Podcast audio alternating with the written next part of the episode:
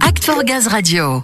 Depuis hier et pour aujourd'hui encore, se tient à la Cité internationale de Lyon le salon Mixi, nous vous le disions. La toute première édition de cet événement européen tech et usage dédié au mix énergétique bas carbone. Un rendez-vous que GRDF ne pouvait pas manquer, évidemment, et dans lequel il y a toute sa place. Et comment Vous ne pouvez pas passer à côté du stand de GRDF qui participe à trois conférences? L'objectif, c'est d'échanger, d'accélérer la dynamique des innovations énergétiques et technologiques pour atteindre le zéro émission, vous le savez. Eh bien, on va voir tous ces détails avec Samuel et son invité. Oui, ce qui nous réunit aujourd'hui, c'est ce salon Mixi qui se tient depuis hier à Lyon. Il est consacré au mix énergétique. GRDF y est donc évidemment représenté, notamment par Grégoire Beum. Bonjour Grégoire. Bonjour, bonjour à tous. Grégoire, je rappelle que vous êtes directeur territorial GRDF pour la métropole de Lyon. Avec vous, on va le découvrir, ce salon et ses spécificités. Il est tout nouveau, tout d'abord. Alors ce salon, effectivement, c'est une première, Mixi. C'est un salon qui est une plateforme européenne qui veut fédérer tous les acteurs privés et publics impliqués dans le mix énergétique. Donc très tourné innovation pour un mix énergétique neutre en carbone. Oui, c'est ça, sa vraie spécificité, c'est d'être le premier salon européen dédié au mix bas carbone. Ça explique la raison de la présence de GRDF assez légitimement. C'est important d'être présent sur ce type de rendez-vous, Grégoire.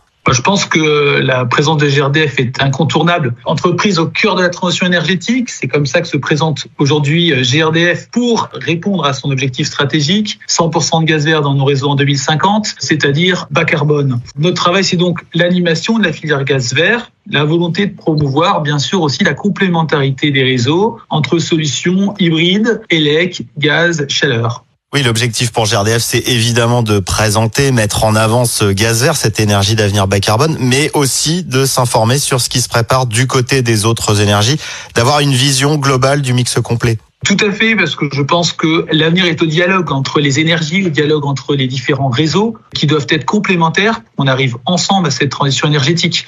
Et du coup, GRDF est présent dans plusieurs tables rondes pour échanger avec les divers partenaires de la transition énergétique, notamment autour de la mobilité, mais aussi des biodéchets, aussi autour de Tenerdis, Tenerdis qui est le pôle de compétitivité qui favorise le développement de la croissance durable en Auvergne-Rhône-Alpes.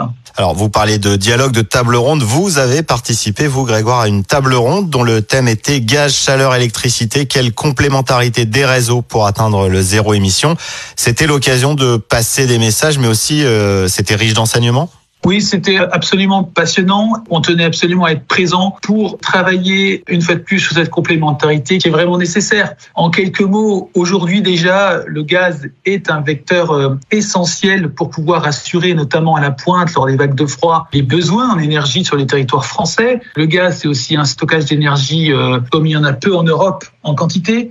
Donc on a besoin dès aujourd'hui de cette complémentarité. Et puis, euh, on se pose aujourd'hui beaucoup de questions sur la résilience du système électrique et du réseau élect dans les années qui viennent, notamment, puisqu'on a fait le choix national, gouvernemental, d'aller vers une électrification massive des usages et on utilisera bien sûr de plus en plus d'énergie renouvelable. Quand on parle d'énergie renouvelable, se pose forcément la question de l'intermittence. Euh, du vent, il n'y en aura pas forcément tous les jours, ni du soleil. Donc il faut pouvoir stocker, il faut pouvoir euh, pallier ce manque quand il arrive et le gaz, là aussi, est une solution parce que l'électricité verte peut être convertie en hydrogène. Cet hydrogène, c'est un stockage. 96% des canalisations européennes de gaz peuvent accueillir de l'hydrogène. Et puis cet hydrogène, il peut aussi être combiné à du CO2 issu de la méthanisation pour refaire un méthane de synthèse qui est bien sûr très bien accepté dans nos réseaux. Donc ces réseaux sont complémentaires et la vraie question qu'on veut pousser, c'est la place du gaz pour qu'elle soit bien entendu comme incontournable